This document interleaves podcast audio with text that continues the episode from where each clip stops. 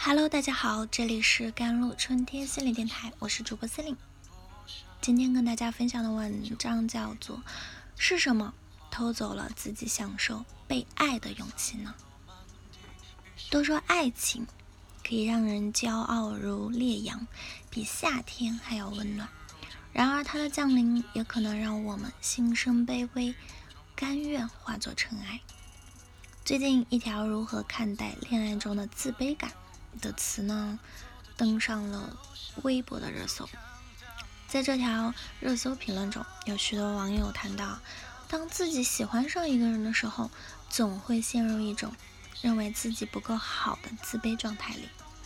有网友说，有时候和很重要的人发信息，如果他一直没有回我，我就会删了那个对话框，总感觉看到那个对话框。就好像看见了卑微和讨好的自己。还有的网友说，我总是在恋爱里自卑的那一方，期待中带着惊恐，快乐中带着紧张。虽然很希望见到他，又害怕他见到我觉得我丑，觉得我无趣。恋爱中自卑感不仅让我们无法享受关系，更使我们强烈的怀疑自己。而当我们自认为，配不上对方的时候，就会变得患得患失、谨小慎微、小心翼翼。那么，到底是什么偷走了我们的爱情？又是什么偷走了自己享受被爱的勇气呢？其实，自卑感它有个更具体的名字，叫自我的低价值感。关系里的低价值感会以内耗的形式一直吸食我们的能量和活动。它的存在会让我们不知不觉地过分在意对方，从而慢慢地轻视甚至看低自己。关系越亲近，这部分的感觉会越强烈。因此，亲密关系中的低价值感很容易让我们沉沦，以至于把自己拉进了全盘否定的困境之中。在我们还很小的时候，尽管大人认为自己还不懂事儿。但实际上，我们已经发展出了部分的心智功能。那时的我们也开始出了生出一种对情感的需要。可遗憾的是，或许由于身边的人没有给予足够的重视，我们的这些情感需要往往不能够得到充分的满足。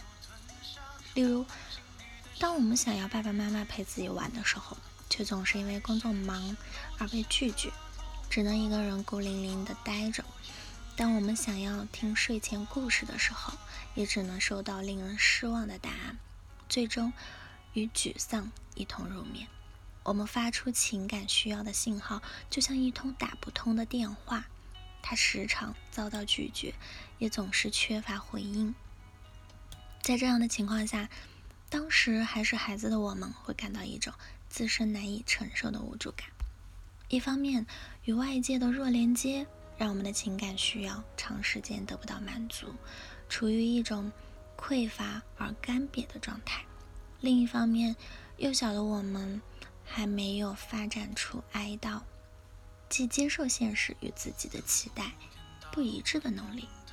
于是呢，无法改变他人、改变环境的我们，只能转而改变自己。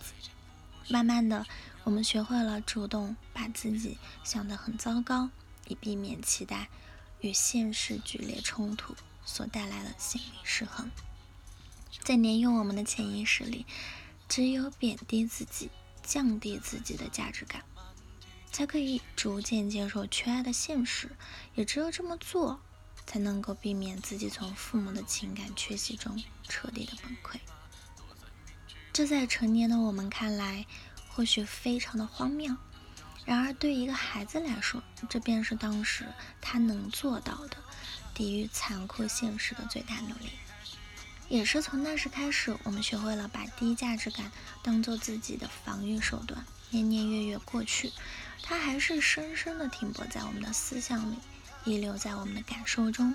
就算长大后，我们的身体强壮了，心智也更成熟了，我们内心深处的某个地方，却仍然和是孩子时那样的脆弱，那么的恐惧被忽略，那么的害怕受伤。为了保护自己，我们的潜意识会选择延续与父母相处时遗留下来的关系模式，把自己摆在关系中不被重视的低价值的位置上。毕竟呢，在我们的梦幻，只有认定自己是不够好的，配不上恋人的关心照顾，自己才不会对对方要求的太多，才不会因为得不到对方的爱及自己的情感需要。不被满足而再次濒临崩溃。沉浸在自己的幻想里呢，我们能够找到熟悉的气味、可控的感觉，它能提供给我们一种稳定的安全感。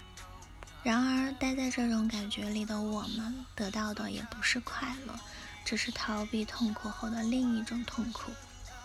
通过重复熟悉的模式，我们将会与真正的自己、真正的关系都越来越远。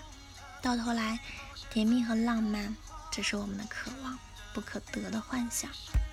自始至终，跟恋人在一起的我们，都活在自己早已预设好的世界中。好了，以上就是我们今天的节目内容啦。咨询请加我的手机微信号：幺三八二二七幺八九九五，我是 c e l i n e 我们下期节目再见。